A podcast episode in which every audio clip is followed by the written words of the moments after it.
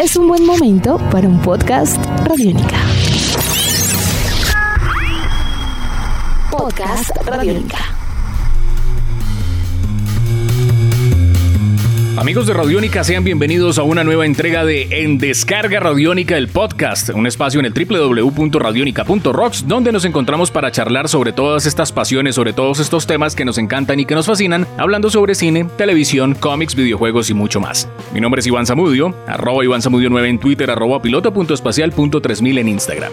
Para esta ocasión, aprovechando la celebración de los 55 años de Star Trek o Viaje a las Estrellas a nivel Latinoamérica, tuvimos la oportunidad de conversar con Mike Mike McMahon, libretista y productor de televisión animada en los Estados Unidos, quien fuera de haber participado en series como Solar Opposites, Ricky Morty y La Casa de los Dibujos, es actualmente el creador y libretista de la serie Star Trek Lower Decks, una comedia de situación animada dentro del universo de Star Trek, la cual estrena sus dos temporadas de manera oficial en Colombia el 15 de septiembre a través de la plataforma Paramount Plus. Radiónica conversó con este realizador dentro del marco de una rueda de prensa a manera de mesa redonda, donde participaron diversos medios a nivel latinoamericano. La primera pregunta que se le hizo a el señor Mike McMahon fue formulada por Radiónica. ¿Cómo fue la influencia de otras comedias animadas de situación para crear Star Trek Lower Decks? Ya que sentimos cierto espíritu de series como Futurama y The Orville. For me, huge influence, but specifically Futurama and Galaxy Quest. Those are the big ones for me. And I mean, I spent six or seven years working on Rick and Morty, so that's that was a perfect fit for me. I didn't learn sci-fi comedy from that. Like I was writing TNG season eight back when I was an assistant years before. Um, sorry, that's my that was the old Twitter feed that I was writing fake episodes of Star Trek: The Next Generation on. Like I've loved science fiction and comedy my whole life, and so Rick and Morty was where I really cut my teeth and kind of got to know how to express that in a 20 something minute animated format.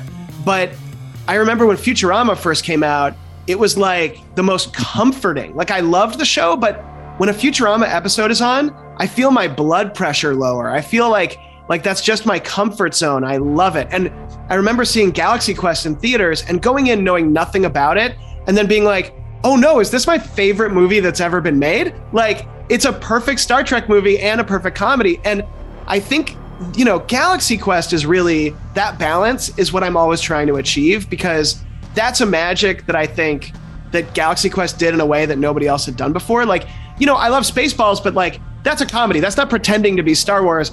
And the Orville, I think, is beautiful. I haven't seen a ton of it. Like, I think, you know, excuse me. Partially, I was jealous. I was like, ah, Seth MacFarlane, that's my dream show. That looks amazing. And then, you know, I hadn't been able to catch it. I actually started making Lower Decks pretty soon after. And I know what they've what I've seen of it is amazing, but my real influences are Futurama, Galaxy Quest, and a whole ton of Star Trek. Responde Mike McMahon. Para mí son una gran influencia, pero específicamente Futurama y Galaxy Quest. Esas son las mejores. Estuve 5 o 6 años trabajando en Ricky Morty. Ese fue el lugar perfecto para mí. Yo no aprendí sobre comedia de ciencia ficción allí. Un tipo que estaba escribiendo para Star Trek La Nueva Generación, temporada 8, cuando fui asistente años antes. Perdón, ese fue un antiguo feed de Twitter en el que estaba escribiendo episodios falsos de Star Trek La Nueva Generación. Toda la vida me ha gustado la comedia y la ciencia ficción. Ricky Morty fue donde realmente crecí y aprendí cómo expresarlo en un formato de 27 minutos. Pero recuerdo que cuando Futurama fue estrenada, era como lo más cómodo. Me encantaba el programa, pero cuando los episodios de Futurama estuvieron al aire, sentí que mi presión sanguínea se desaceleraba. La sentí como mi zona de confort. Por otra parte, recuerdo cuando vi Galaxy Quest en salas de cine sin saber nada al respecto, y luego me dije, ¿esta es mi película favorita jamás hecha? Es una película perfecta de Star Trek y a la vez una comedia perfecta. Siento que Galaxy Quest es realmente ese balance que siempre estoy tratando de lograr, porque es esa magia que se hizo de una manera que nadie había hecho antes. Me gusta Spaceballs o La Guerra de los Esféricos, pero es una comedia. No pretende ser como Star Wars. Pienso que The Orville es hermosa y no he visto mucho de ella. Me siento un poco celoso de Seth MacFarlane en la manera que ese es el programa que siempre he soñado. Es increíble y creo que lo lograré después. De hecho, comencé con Lower Decks de inmediato y sé que lo que he visto es impresionante, pero mis verdaderas influencias son Futurama, Galaxy Quest y mucho de Star Trek.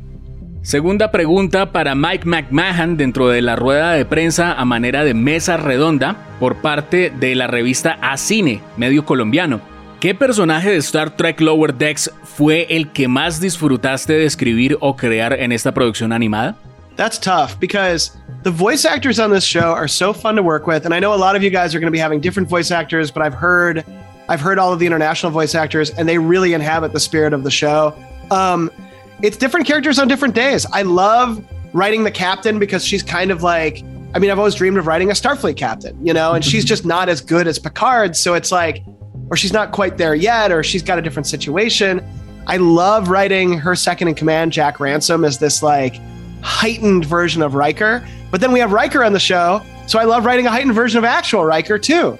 Beckett Mariner, uh, Ensign Beckett Mariner is like a character that I've that I've always felt is kind of in Star Trek. You've seen shades of her before. She's kind of a Kirk. She's kind of an Ensign Rowe from TNG. Like she's almost just a bit, a bit more, you know, jokey than those characters, but really does embody Starfleet. And writing lines for for Beckett Mariner, like there's not more fun you can get to do as a as a Trekkie who likes comedy. So I think headline is Beckett Mariner, but all the characters are so fun. Tendy's so sweet. Rutherford, he's like all of the tech stuff I've ever wanted to write, all of like the the Starfleet tech stuff. And Shax, this guy behind me here, it's like getting to write kind of our analog for Worf, just like this powerful, strong psycho Bajoran who just wants to blow stuff up. So it's hard to pick, but probably Beckett Mariner is my favorite. Responde Mike McMahon. Es difícil, porque es muy divertido trabajar con los actores de voz del programa, y sé que ustedes tienen muchos actores de este tipo en su conocimiento. He escuchado a todos los actores de voz a nivel internacional, y realmente llenan el espíritu del programa. Los personajes del show son tan diferentes como los días de la semana. Me encanta escribir sobre la capitana Freeman, porque siempre soñé con escribir sobre una capitana de la Federación. Ella no es tan buena como Picard, aún no ha llegado a ese punto. Está en una situación diferente, me encanta escribir sobre su segundo al mando, Jack Ransom, que es como la versión sofisticada de William Riker, aunque también tenemos al Riker original, así que me gusta escribir sobre esta versión como un Riker 2. Beckett Mariner es como un personaje que siempre he sentido que está en Star Trek. Ustedes han visto algunos matices de ella anteriormente. Ella es como una especie de Capitán Kirk y Alferes Rowe de Star Trek La Nueva Generación. Siempre es la más bromista de los personajes, pero es la personificación de la Federación y no puede haber algo más divertido que escribir líneas para Beckett Mariner. Así que siento que ella es la estrella, aunque todos los personajes son divertidos. Divana Tandy es muy tierna, Rutherford es como todas las cosas sobre tecnología que siempre quise escribir, toda la tecnología de la Federación. Shox está buscando ser el tipo perfecto de armas, como ese poderoso y fuerte psico bajorano que tiene toda esa sed de sangre.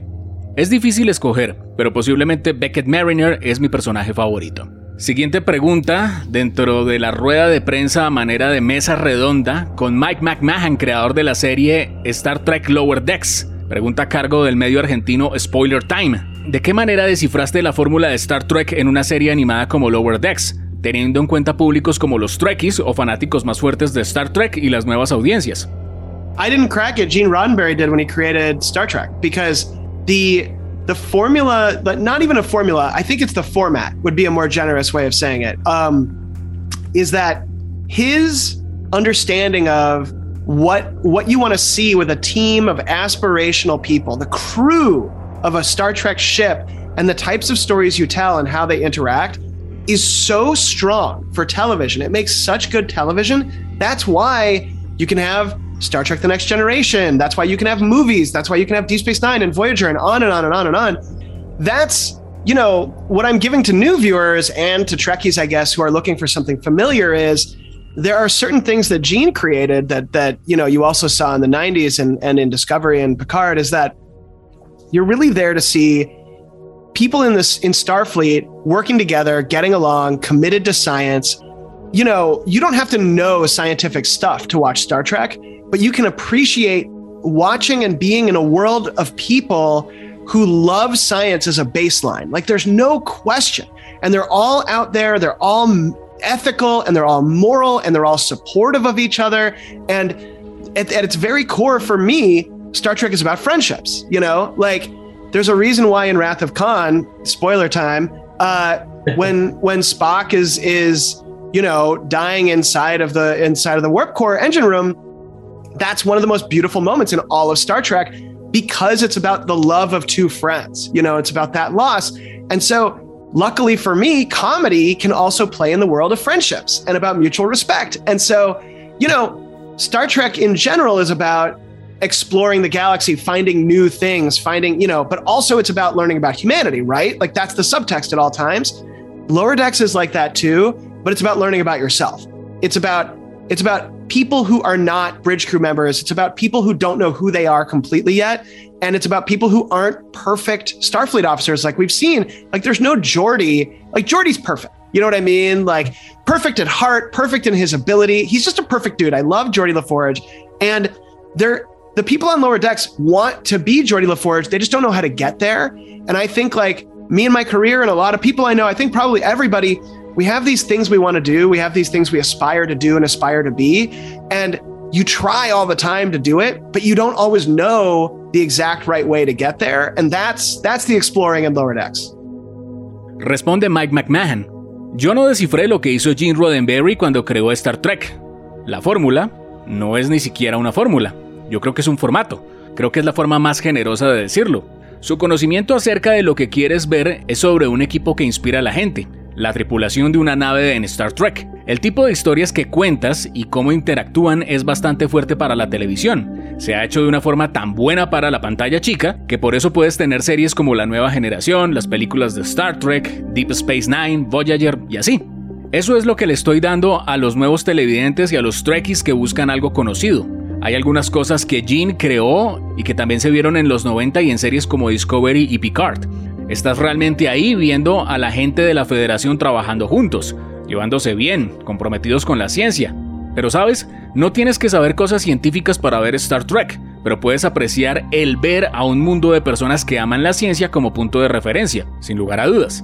Todos ellos son éticos, moralistas, se apoyan los unos a los otros y en esencia para mí, Star Trek es una historia acerca de la amistad. Es como si hubiese una razón por la cual en la ira de Khan, Spock muere en el interior del núcleo warp en la sala de máquinas.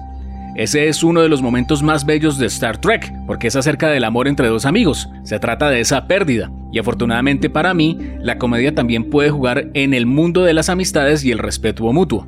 En general, Star Trek trata acerca de explorar la galaxia, encontrando cosas nuevas, luchando, pero también se trata de aprender acerca de la humanidad. Ese es el subtexto muchas veces. Lower Decks también lo tiene, y también trata sobre aprender acerca de ti mismo. Trata sobre personas que no son parte del puente de mando en una nave, que no se conocen del todo, y habla acerca de personas que no son los oficiales perfectos de la Federación, no como Jordi LaForge. Jordi es perfecto, perfecto en su corazón, perfecto en sus habilidades, es el tipo perfecto. Me encanta Jordi LaForge, y hay personas en Lower Decks que quieren ser como él, simplemente que no saben cómo llegar hasta allá, y creo que, así como yo, hay muchas personas en mi profesión que queremos hacer todas estas cosas. Tratas todo el tiempo de hacerlas, pero no siempre sabes la forma correcta de hacerlas, y eso es lo que exploramos en Lower Decks. Siguiente pregunta dentro de la rueda de prensa para Latinoamérica de Star Trek Lower Decks con Mike McMahon. Rueda de prensa a manera de mesa redonda. Las siguientes y últimas dos preguntas fueron formuladas por Trek Brasilis, sitio oficial en internet de la comunidad de Star Trek en Brasil. ¿Qué diferencia en términos de tiempo tiene una serie como Star Trek Lower Decks frente a otras comedias animadas donde los personajes no envejecen? So it's kind of um, well, we think about it all the time. Uh, the for me, what it is is you want that. You still want to use that that sort of it's what animated shows do, is what Simpsons does, but it's also it's like what Marvel Comics does or DC Comics, where it always feels like you're moving forward, but you're not changing things so drastically that an audience is coming in and not understanding what they're reading or what they're seeing, right? Like you want to you want to slowly build instead of drastically build. And so another way of putting it is serialized light so that there are serialized character elements and character growth season to season, but that the basic tenets of the show are something that are going to feel familiar. And that's what Star Trek always does, right? That's what a good TV show does. Is you want it to feel familiar enough so that you, at the beginning of the episode you feel like you know what's going to go what's going to happen, but then as things progress, you're still being surprised, you're still being delighted at things you didn't see coming. For me, you know, I think more truthfully to answer your question, I see Lower Decks as a long term story about a group of ensigns that start at one place and at the end of the series have gotten to another place. And you see that in like in Deep Space Nine is very serialized. In Voyager, obviously they're in the they're in the Delta Quadrant, and then they end up back. You know, spoiler alert, they end up back on Earth in the Alpha Quadrant. You know, for me, for Lower Decks, it's the progression that you're seeing. It's less about watching this overall sort of plot narrative happening, and instead it's watching character growth happen. So you'll see sec- you'll see even in first season the characters start one place and they end up in a different way by the end of the season. And then every season of Lower Decks, because we're working on, I'm writing season three finale right now. That's the fun of it is how do you keep it feeling Star Trek? How do you let these characters grow, but not let them feel not like Lower Decks? And so, you know, it's a lot of work. It's a lot of thinking things through, but but you want it to feel like the audience is going on a journey with these characters, even if it isn't a physical journey, even if it's an emotional character journey. Responde Mike McMahon. Es algo en lo que pensamos todo el tiempo. Para mí es lo que todavía hacen programas como Los Simpson, pero también como en los cómics de Marvel o DC, donde siempre se siente que se está avanzando, pero no cambias las cosas de una forma tan drástica. Hay una audiencia que se está adentrando y a veces no entienden lo que están leyendo o viendo. Tú quieres construirlo de una forma lenta, en lugar de una forma drástica. Otra cosa importante es publicarlo ligeramente, Así que hay elementos en el crecimiento de cada personaje, temporada tras temporada. Pero al final te vas a sentir familiarizado con los principios básicos del programa. Eso es lo que hace Star Trek o un buen programa de televisión. Quieres sentirte lo suficientemente cercano. Al comienzo de un episodio sientes como si supieras lo que va a suceder, pero luego mientras avanza te sorprendes y te gustan esas cosas que no veías venir. Francamente yo veo a Lower Decks como una historia larga de un grupo de alféreces que empiezan en un lugar y al final de la serie se han ido a otro lado. ¿Ves cómo esto ha sido serializado en Deep Space Nine, obviamente en Voyager, con lo del cuadrante Delta? Vaya, quizás termine a la final dando spoilers sobre el cuadrante Delta. Para mí, Lower Decks es la progresión que estás viendo. Se trata al menos de ver este tipo de cosas en general y apreciar el crecimiento de cada personaje. Para la primera temporada verán que los personajes empiezan en un lugar y terminan de otra manera al final de la misma. De igual forma en las otras temporadas. Actualmente estoy escribiendo el final de la tercera temporada y eso es lo divertido. ¿De qué manera dejas crecer a estos personajes sin hacer que se sienta que no son parte de Lower Decks? Es mucho trabajo, hay cosas en las que debes pensar detenidamente, pero quieres que la audiencia sienta como si estuvieran en un viaje con estos personajes, a pesar de que no es un viaje físico, sí es un viaje de emociones con ellos. Última pregunta, dentro de la rueda de prensa de medios latinoamericanos a manera de mesa redonda, con Mike McMahon, creador de la serie Star Trek Lower Decks. Esta es una pregunta complementaria a cargo de Trek Brasilis, comunidad de Star Trek en Brasil. Según la época en que se desarrolla Lower Decks, vas a estar cerca de los acontecimientos de Star Trek Picard. De cierta manera, ¿te estás preparando para el momento en que llegue el final?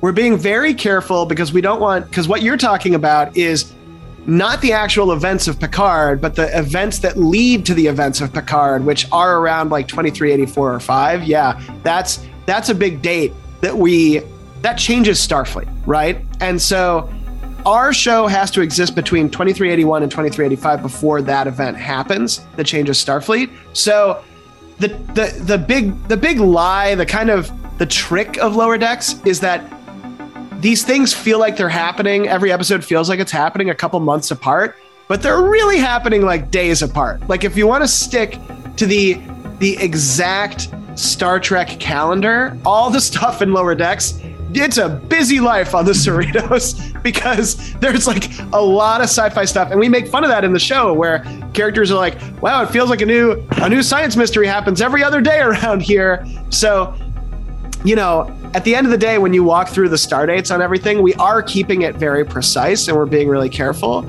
And I do have some sneaky ways to get it all in there, but yes, all of the story of Lower Decks is going to happen between 2381 and before the events that kick off Picard. Responde Mike McMahon. Hemos sido muy cuidadosos porque lo que tú dices no es de los eventos reales de Picard, pero sí de los eventos que los llevaron a eso, los cuales son alrededor del año 2384 o 2385. Es una gran fecha que cambia la federación. Nuestro programa debe existir entre 2381 y 2385, antes de este evento que cambia la federación.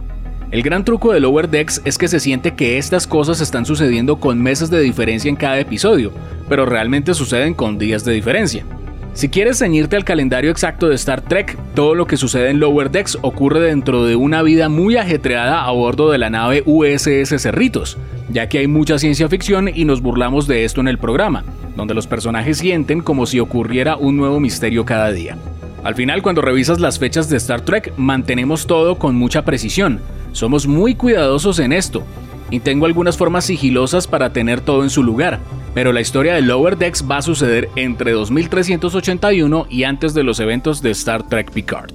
Esto fue entrevista en Descarga Radiónica conversando con Mike McMahon, creador de la serie animada Star Trek Lower Decks, la cual se estrena en nuestro país el 15 de septiembre a través de la plataforma Paramount Plus. Una conversación donde Radiónica participó en una rueda de prensa a manera de mesa redonda con diferentes medios a nivel latinoamericano. Recuerden que si ustedes quieren conocer y disfrutar más contenidos desarrollados en formato podcast a través de Radiónica, visiten www.radionica.rocks o también a través de nuestra app Radiónica, ya que periódicamente estamos publicando otros contenidos como el podcast de Rock and Roll Radio, Calle Radiónica y muchas otras propuestas que ustedes pueden disfrutar allí mismo. Todo esto y mucho más todos los martes a través de www.radionica.rocks. Nuestros podcasts están en radionica.rocks, en iTunes, en RTVC Play y en nuestra app Radionica para Android y iPhone. Podcast Radionica.